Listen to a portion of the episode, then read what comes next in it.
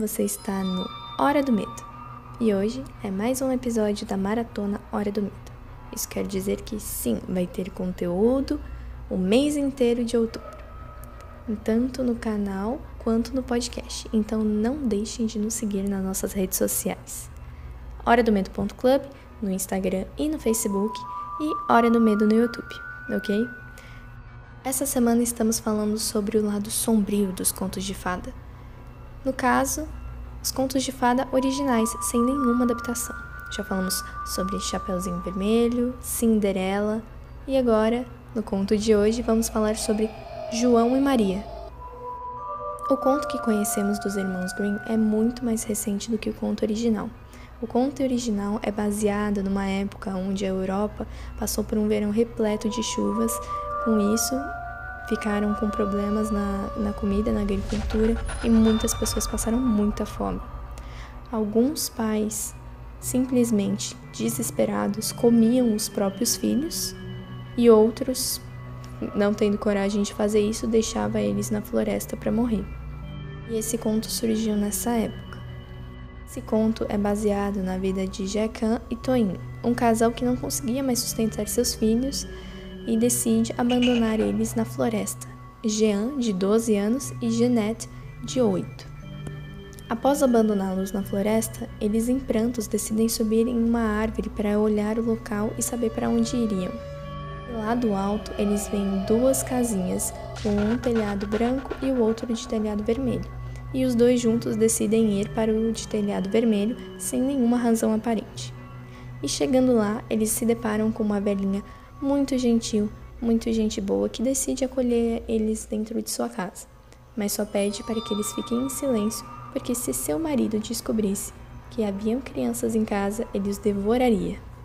Só que, após isso, descobrimos que essa mulher é casada com o próprio demônio.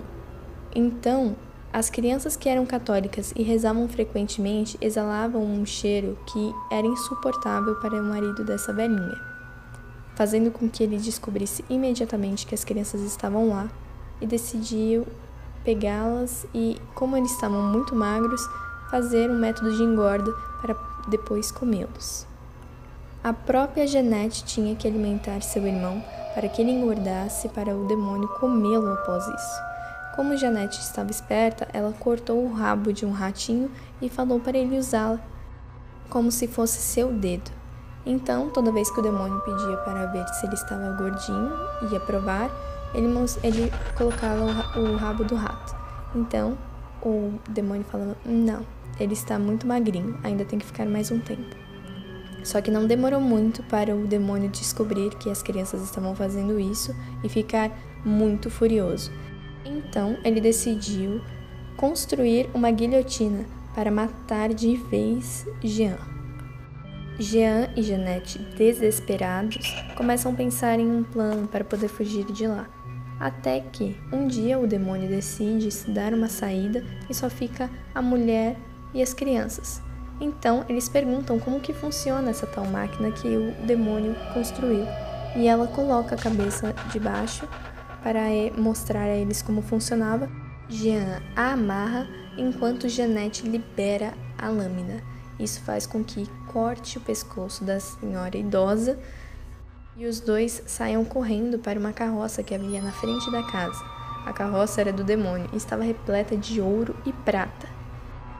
E não muito depois, o demônio descobre que as crianças fizeram isso e fica muito mais furioso, com sangue nos olhos. Então, ele vai atrás delas. Quando ele passa por uma lavadeira, ele pergunta se duas crianças passaram por lá. Ela disse que sim e disse que os dois cruzaram o rio e, a, e oferece ainda uma ajuda para o demônio cruzar também. Ela pega os seus longos cabelos e corta, fazendo uma ponte para que o demônio pudesse passar. E assim que o monstro chega na metade do trajeto, ela puxa com tudo aquela ponte improvisada, então ele cai no rio e se afoga. E nisso, Jean e Jeanette já estavam muito longe dali voltaram para casa e dão toda a fortuna para eles para que eles pudessem viver felizes para sempre.